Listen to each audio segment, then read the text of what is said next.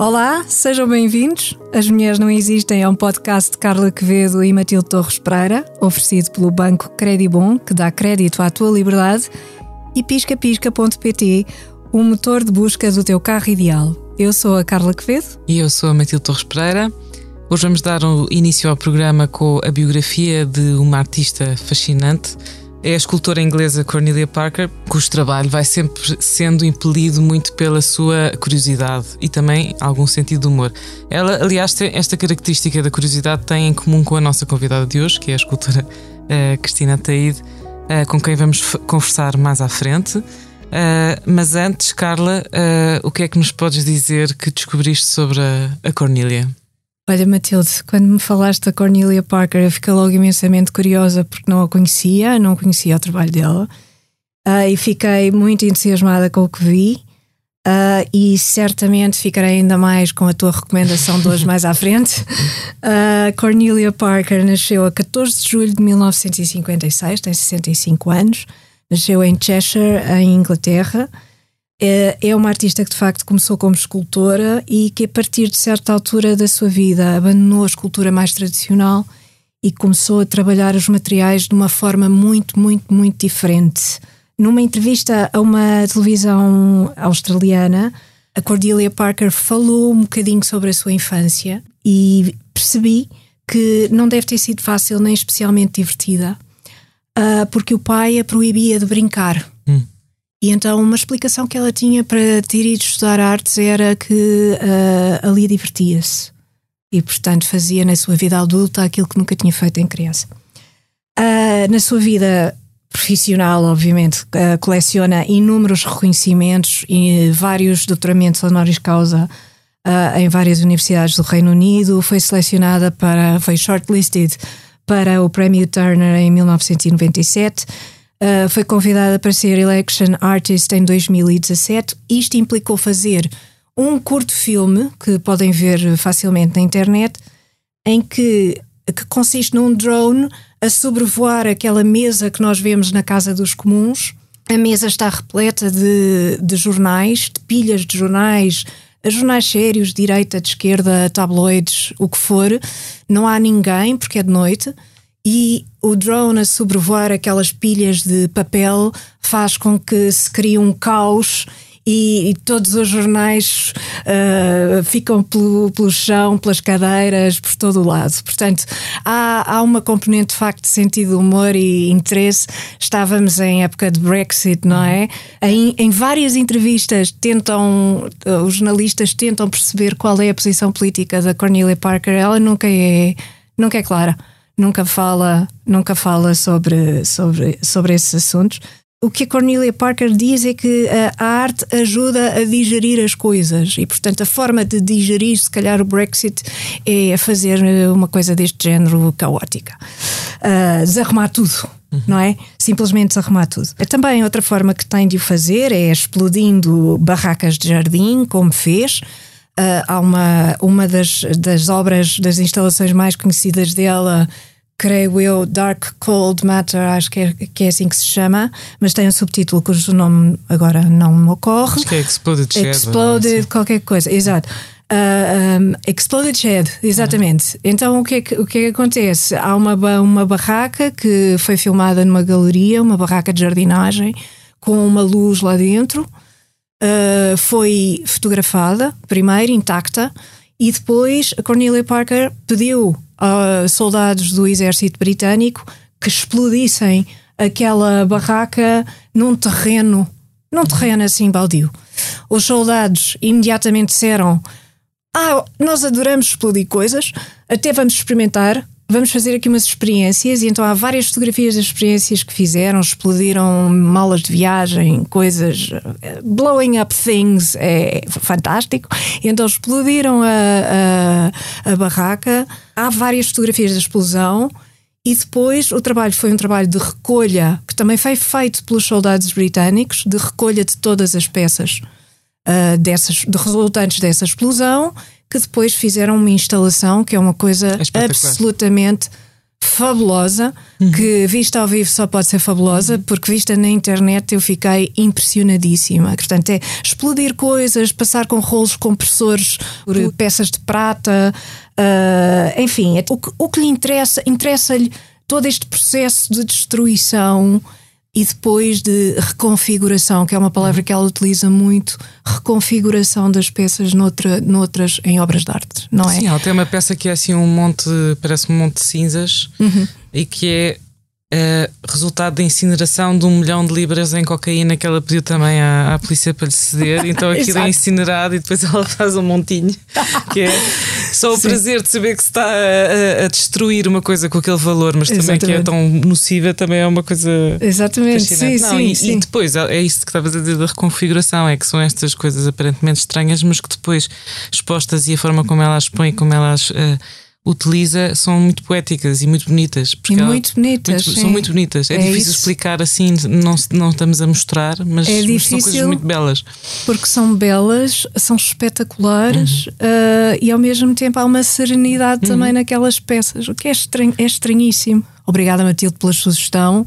Fiquei fascinada. Sempre às ordens. Adorei.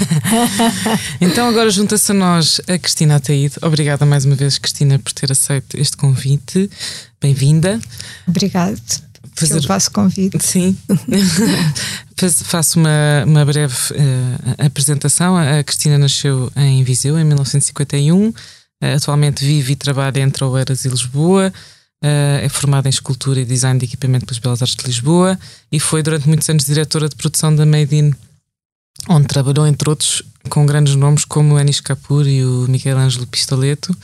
Uh, expõe já desde os anos 80, tem assim um, uma, uma carreira já sólida, nacional e internacional, e com uma obra marcada muito por uh, tanto grandes instalações como trabalhos mais pequenos e de detalhe uh, com umas cores que são as suas cores muito uh, características, o vermelho e o preto, um, e com um traço também de viajante, com exposições que nos levam também a viajar consigo, uh, e por esta também preocupação com, com a natureza, e, e num trabalho que tem, que tem várias formas de se materializar entre a escultura, desenho, fotografia vídeo, etc.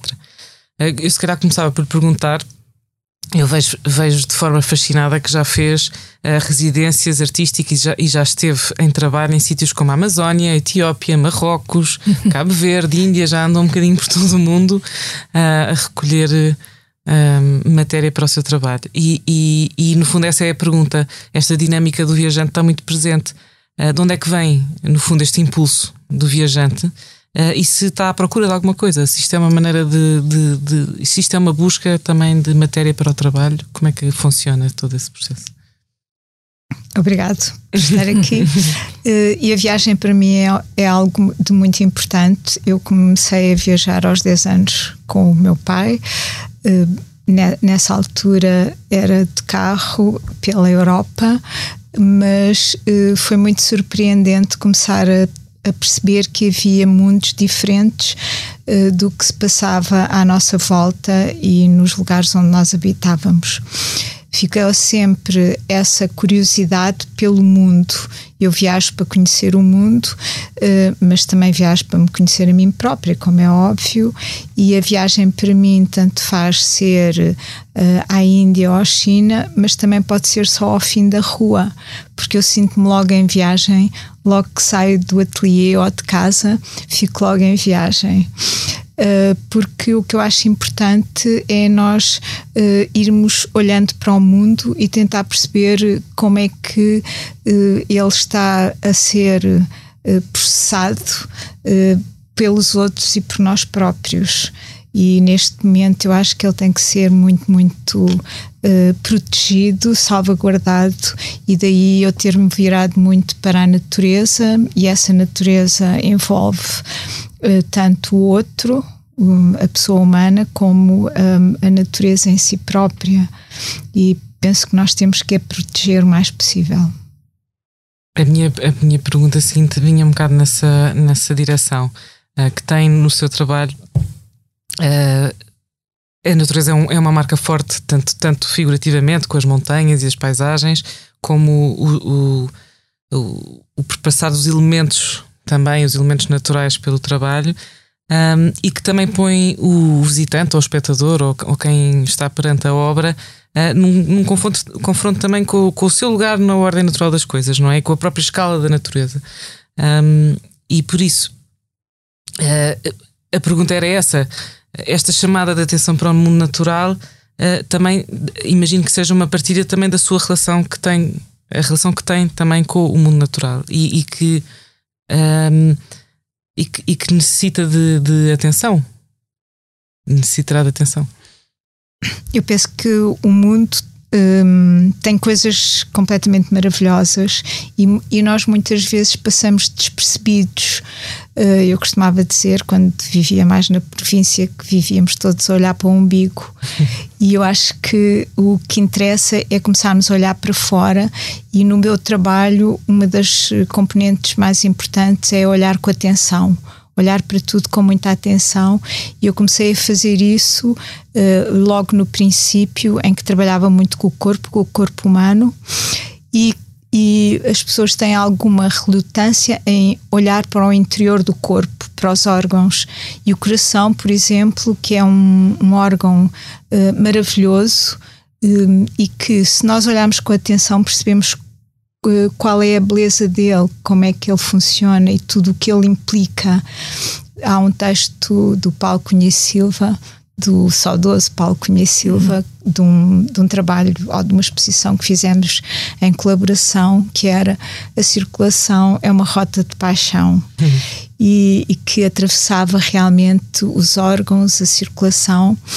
E, e, e olhava com atenção para esse interior do corpo e, e foi ao olhar para esse interior uh, e ao perceber que a, que a nossa circulação planificada parece um, uma árvore, a árvore da vida, que eu saí cá para fora e uh, comecei a deambular pela natureza e a buscar todas as coisas que pareciam completamente um, insignificantes, como por exemplo a simples sombra da, das árvores ou uma raiz ou qualquer outro objeto ou um fóssil, que é o que acontece agora na exposição que está eh, no MIEC, no, no Museu de, Internacional de Escultura Contemporânea de Santo Tirso, uma exposição que está patente agora no momento, em que eu recolho esses objetos, objetos naturais, mas que me surpreenderam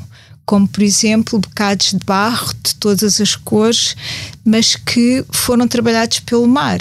Eu encontrei-os dentro do mar uhum. e eu não precisei de fazer nada.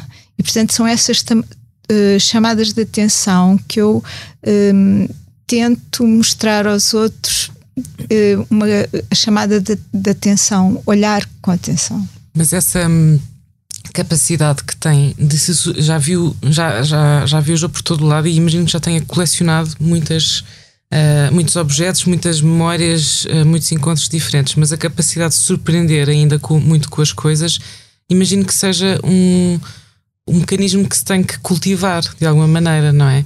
Para encontrar também é preciso estar à procura disso, imagino. Eu acho que um, pouco daquilo que nós devemos fazer é preservar a criança que temos dentro de nós. Ainda falando na infância da Parker, um, porque as crianças têm uma, uma atenção um, não estão viciadas, não têm pré-concebidos. E, e, uma das coisas que eu faço nas minhas viagens é limpar uh, os meus pré-concebidos e um, olhar para as coisas pela primeira vez e espantar-me com isso. Olhar, porque eu tento que elas hum, façam sentido para mim. E por isso é, é que eu gosto muito de fazer as fotografias ou os vídeos logo na primeira visita a qualquer lugar, porque é como se fosse um olhar inocente ou limpo uh, e vê-se tudo com mais atenção. E é muito engraçado depois até falar com as pessoas do lugar e elas, ah, mas eu nunca vi isso. ah, não. Ah, que engraçado. Ah, onde é que é? Portanto, é engraçado que o, o hábito cria uma indiferença. Uhum. E, e eu, é isso que eu, eu acho que é muito importante nós não sermos indiferentes.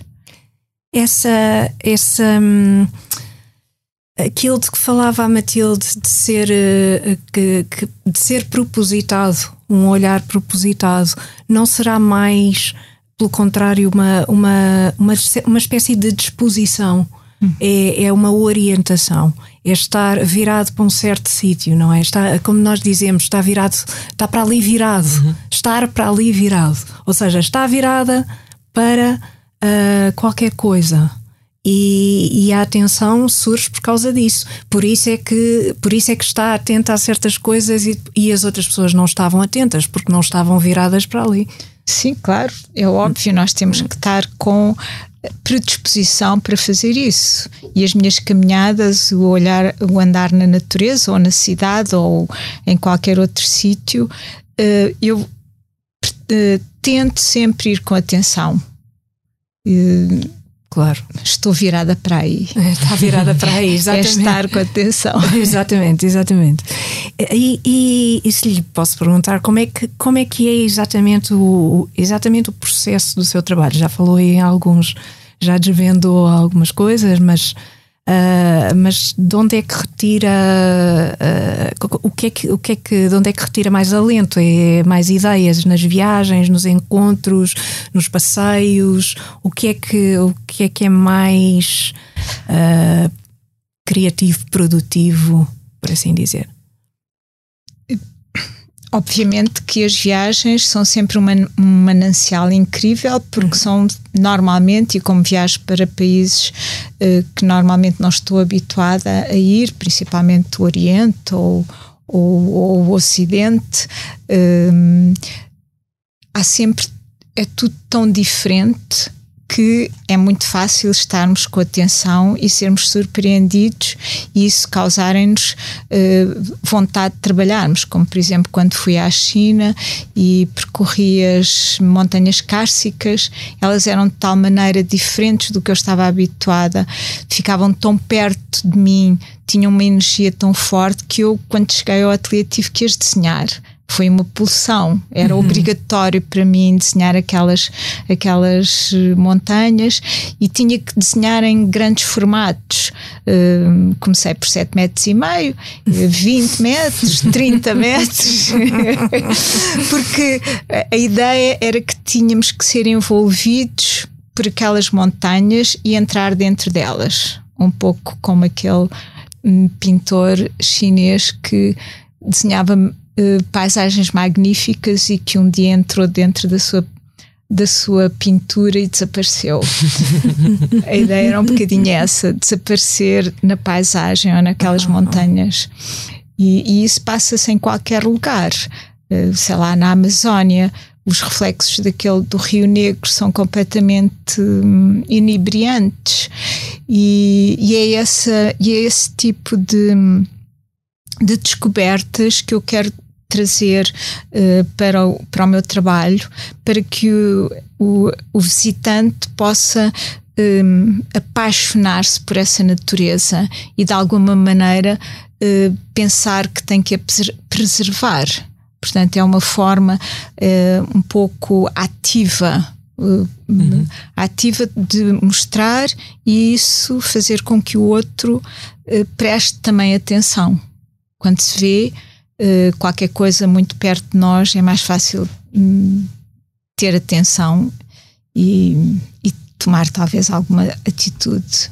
Sim, e, e, os artistas fazem isto desde apontar uh, detalhes que se calhar nos passaram despercebidos, a trazer, no fundo, retratar outros mundos, mas a uma escala que, que nos interroga, não é? E, e isso que fez com as montanhas da China se calhar também quem, quem depois vai ver essas montanhas uh, também consegue de alguma forma pôr-se no lugar que a Cristina também teve lá e que se sentiu uh, assombrada ou, ou, deslumbrada por aquela paisagem tão, tão envolvente.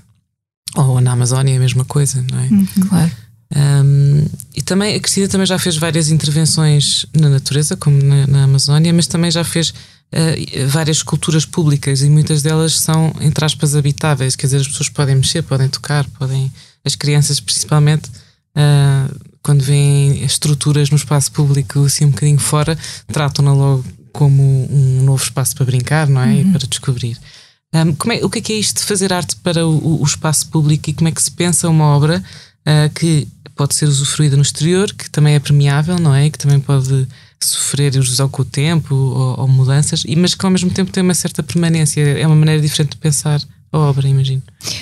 Eu acho que é diferente pensar e, e principalmente uh, saber que ela vai estar ao olhar de, do público. Uhum. E, portanto, eu acho que é uma responsabilidade do artista não ser agressivo uh, e o outro poder viver com aquela peça e isso eu tenho sempre cuidado.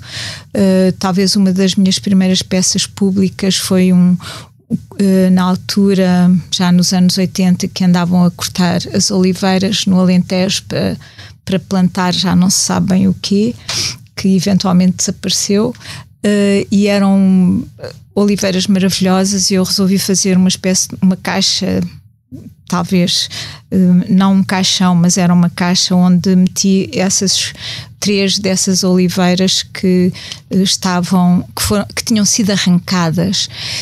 Um, portanto, por um lado, eu acho que um, a peça deve eventualmente poder ser de intervenção, mas também não, não chocar, uhum. não ser um, agressiva. Eu sinto muitas vezes agredida quando estou no espaço público, principalmente um bocadinho naquelas rotundas que têm peças claro. um pouquinho estranhas. e, e este país tem rotundas. Foi, foi uma moda foi. que eu acho que passou, Sim. mas foi uma moda, como todas as modas, e, e eu acho que as peças, e eu gosto muito de fazer peças, tanto públicas como não, que possam interagir com o público. Um, e essa, por exemplo, que fala, que é talvez a mais conhecida, que está na, no Parque Maravilhoso de Vila Nova da Barquinha. Exatamente é uma, é uma peça em que realmente os miúdos vêm a correr e sobem por ela acima e entram por ali e, e, brincam, portanto é um, é um, lugar, é um lugar quase de, de, brincadeira, ou mesmo de brincadeira. E essa interação, o que quer dizer que ela é aceite. Claro. Porque se ela não fosse tocada, uh, ou se fosse destruída, queria dizer que não tinha sido aceito. E se tornar viva de alguma maneira, não é? Quer dizer, isso para um artista deve ser bom ver, eh, Muito, claro. ver a obra também assim a ganhar vida pela, pela interação que tem com, com, com as pessoas, com que, as pessoas claro. que usufruem dela. Eu acho que isso é importante. e, e é a nossa função. Eu acho que a função do artista é, é hum, provocar emoções no público. E a arte é isso, é provocar, é uma ação que provoca emoção. E a escolha, por exemplo, do vermelho tem a ver com essa uh, componente emocional? Sim, tem muito a ver. O, eu não usava cores no, no princípio da minha carreira como, como escultora, que sempre me senti mais escultora do que qualquer outra faceta da, da, da arte visual. Um, eu não usava cor. Um, porque, enfim, achava que as cores podiam perturbar a visão da forma, ou como usava muita pedra, há pedras maravilhosas que realmente são. Um, que perturbam a, a, a leitura. E, mas nessa altura eu usava muito ready-made, ainda uso, ainda uso agora, uh, portanto, objetos que encontrava, uhum. porque achava que todas as formas já tinham sido criadas, e que não valia a pena estar a criar mais formas. Portanto, eu já nessa altura olhava com atenção para o mundo que me rodeava e encontrei umas peças fantásticas um, que eram peças em madeira, que eram moldes de fundição e que tinham esse um código de cores. Tinham o vermelho no interior, o, o grafite uh, por fora, que era para sair da, da areia, da areia de fundição, e o prateado. E eu ia pintar aquele vermelho e disse: não, este vermelho é fantástico, este vermelho tem tudo o que eu quero dizer, porque é uma, é uma cor de oposições. Uh, quando pensamos no vermelho, pensamos em amor, mas também pensamos em ódio, pensamos em vida, pensamos em morte, é a energia feminina se for um vermelho escuro e energia, energia masculina se for uh, claro, uh, é símbolo da felicidade, ou seja, uh, é como se tivesse todos estes componentes de complementares que a vida tem. Uhum. E, a minha, e a, o meu trabalho acho que funciona com essas oposições e com esses complementos. Na realidade, funciona com a vida. claro. Não é. Hum, a vida de um artista não é, imagino, dissociável do seu trabalho, não é? Não, não se não é, não é uma profissão. Não, ou seja, pode ser uma profissão, Sim. mas não se fecha a porta do escritório e não sai para casa e começas a pensar noutras coisas. É, é, é, um, é, um, é um modo de vida. É um modo de vida. Uhum. Ou de ser mesmo. Modo de ser, exato. Eu, eu acho que nunca paramos de pensar e eu acho que a família às vezes refila um bocadinho. Porque uh, há um pensamento contínuo e, e estamos sempre. Tudo serve para trabalhar e tudo serve para, para estarmos uh, alerta e, e, portanto, costumo dizer que não temos reforma. Graças a Deus. uh, uh, tem certamente artistas que a inspiram. Uh, quem, quem são esses artistas? Ah, obviamente há, há muitos artistas claro, uh, mas não posso deixar de falar primeiro da Louise Bourgeois, uhum. que é uma, uma mulher que sempre me inspirou muito, uh, quase talvez mais pela sua escrita, que é, que é, é dura, brutal e fortíssima, e pelas suas obras também. E, e, e o Anish Kapoor, com que eu tive. Um, ah, um, o prazer de trabalhar e com que trabalhei muito bem, fiz-lhe algumas peças e, e que eu já admirava profundamente e, e, e, pronto, e que tem aquele carisma de, de também ter uma raiz indiana e a Índia para mim foi um, uma grande viragem no meu processo de trabalho. Eu acho que era muito mais séria, muito mais escura, preto, branco e cinzento.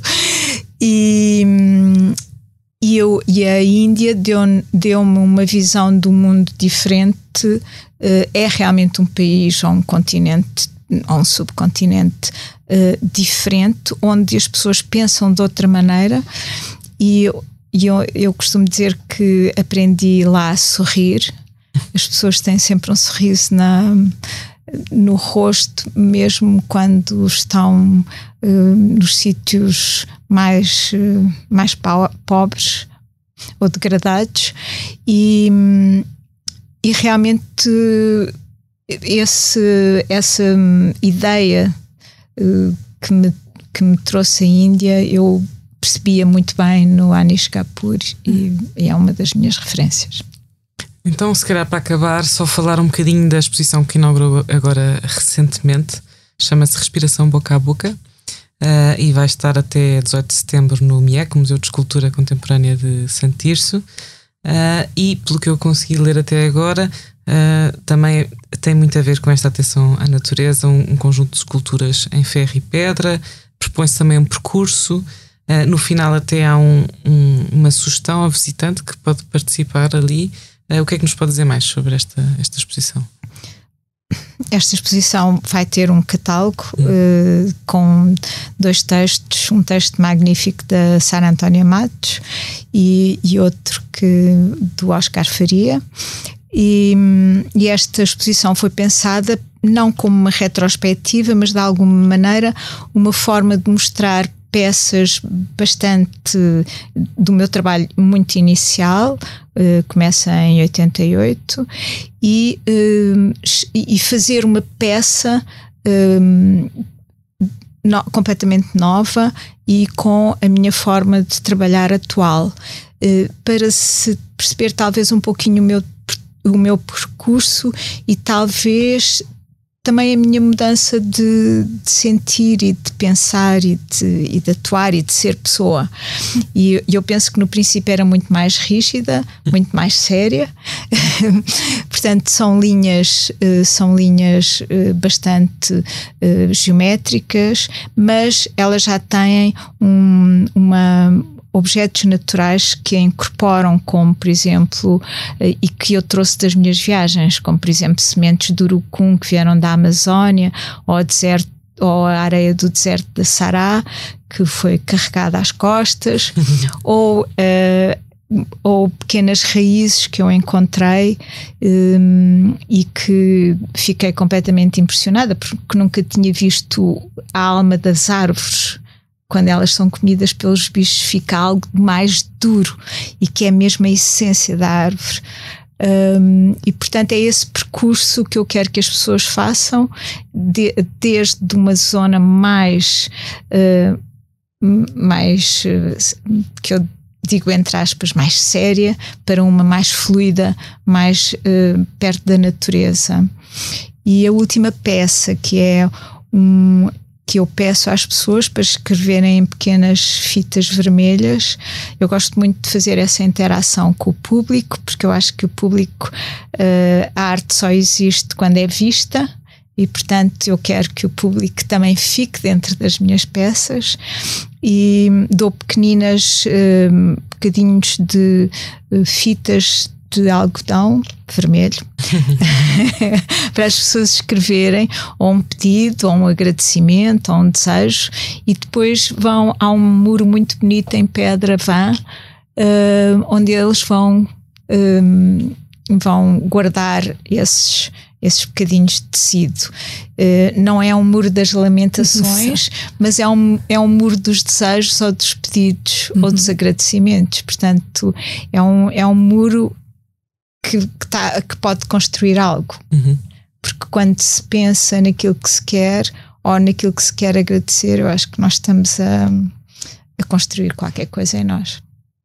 Parece um, um, excelente caminho para fazer ao longo da vida. Normalmente as pessoas, eh, à medida que eh, os anos vão passando, tornam-se mais sérias não é? e, e mais intransigentes. Por isso uhum. o, o caminho inverso parece muito mais inspirador. Muito mais interessante também. Sair de uma coisa mais rígida e ir respirando cada vez mais, isso cada vez mais parece muito sim, bom. Sim. então, sem eh, dúvida. Vamos certamente querer ir ver essa exposição. Vamos. Obrigada, certeza, Cristina, muito obrigada por ter estado aqui connosco. Um, agora só dar nota de, de uma notícia que, que, que, não é notícia, enfim, é notícia, mas uh, é um acontecimento, no fundo. Uh, falar um bocadinho sobre a Bienal de Veneza deste ano que sofreu uma grande transformação e até é estranho perceber que isso só aconteceu este ano. Mas uh, há 10 anos atrás, não, 10 não, 15 anos atrás talvez, 9 em cada 10 artistas eram homens e os curadores também, e, eram, e era muito dominado por, por homens. Uh, e este ano, graças à curadora italiana Cecília Alemanha, um, que escolheu 213 artistas para, para a Bienal, uh, este ano 9 em cada 10 artistas foram mulheres. Muitas delas nunca tinham exposto em Fantástico. Veneza. Uh, imagino que ela tenha tido bastante trabalho em conseguir compilar esta lista, mas pelos vistos elas estavam prontas. Havia, não é? Havia. Portanto, a questão não Sempre haver, esta questão não, não, há. Não é uma questão real. Não há mulheres. Pelos vistos havia matéria-prima. Exato. uh, e por isso também queria um, um, sublinhar isto, que para compensar assim mais de um século, que é o tempo que tem esta Bienal de fraca visibilidade feminina, a Cecília Alemanha encheu esta mostra de artistas uh, e foi um gesto muito aplaudido, também por homens. Uh, há um consultor de arte que deu uma entrevista ao, ao, New York Times, o Alan uh, Schwartzman, que disse que isto repõe uma certa justiça na forma como se escreve a história da arte do último século porque ele diz que depois de a seguir à guerra não houve nada que tenha impactado mais a arte contemporânea como o feminismo e como os, as correntes de mulheres artistas, etc. E que isso vê-se pouco em, nas exposições. Eh, por acaso, agora, eh, há pouco tempo fiz uma viagem a Londres e, e reparo num. Uh, é muito positivo ver como uh, há muito mais mulheres postas nas exposições em todos os sítios, não tem nada a ver. E. Um, ehm, há uma exposição agora uh, na Tate Modern sobre o surrealismo em que até havia muitos casais de artistas em que era sempre muitas vezes o homem que ficava conhecido ou com os créditos e agora aparecem ambos e, e aparecem uhum. as mulheres como artistas também em pleno direito. Um, Há uma mudança. Há uma grande mudança uhum. e é importante uh, assinalá-la. Que bom. Eu, eu, não sei se posso dizer uma coisa. Claro, claro. Mas eu acho que em Portugal houve duas mulheres que foram muito importantes para este movimento de.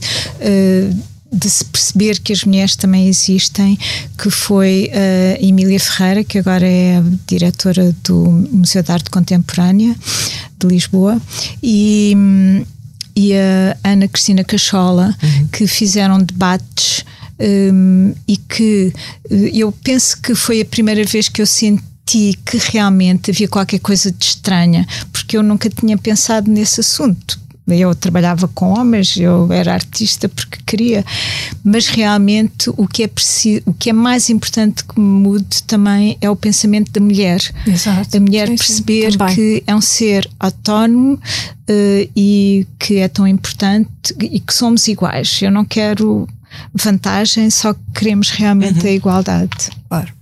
Uhum. Claro. Sem dúvida. Sem dúvida. Não, e esta exposição que houve já falámos dela várias vezes no programa, aquela Tudo o que eu quero que houve na Gulbenkian no ano passado. Foi, foi extraordinário. Incrível, não é? Foi extraordinário. extraordinário. E vamos agora às nossas recomendações. As recomendações de As Mulheres Não Existem são oferecidas pelo Banco Credibon. Dá crédito à tua liberdade e faz a tua simulação em credibon.pt. Carla, traz-nos uma recomendação? Sim, uh, trago uma recomendação uh, tem que ver, eh, bem, tem que ver com forma de vida. Forma de vida é o título de uma, de uma publicação online uh, e é, uh, é formadevida.org. E nesta, nesta edição, a edição é, é, dedicada a uma filósofa americana, mas nascida na Hungria, que é Agnes Callard. Uh, e eu vou aproveitar esta recomendação para falar de várias pessoas de quem gosto, para usar todos, todos os adjetivos e, e advérbios de modo, os, todos os meus preferidos. Portanto, fica tudo condensado aqui.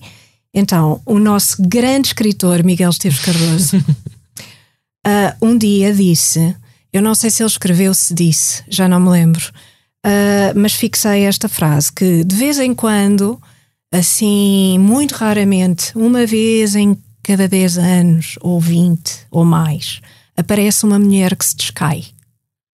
Ela descai-se. Ela diz uma coisa que não quer, que todas as mulheres sabem e que ela não quer que, e, que e que nenhuma mulher realmente quer que seja revelado, uh, nem quer revelar, nem quer que seja revelado. Pronto. Ora, eu acho que isso aconteceu num texto precisamente de, escrito pela, pela Agnes Callard em 2021 e que agora foi traduzido brilhantemente uh, por Miguel Taman para esta edição de Forma de Vida.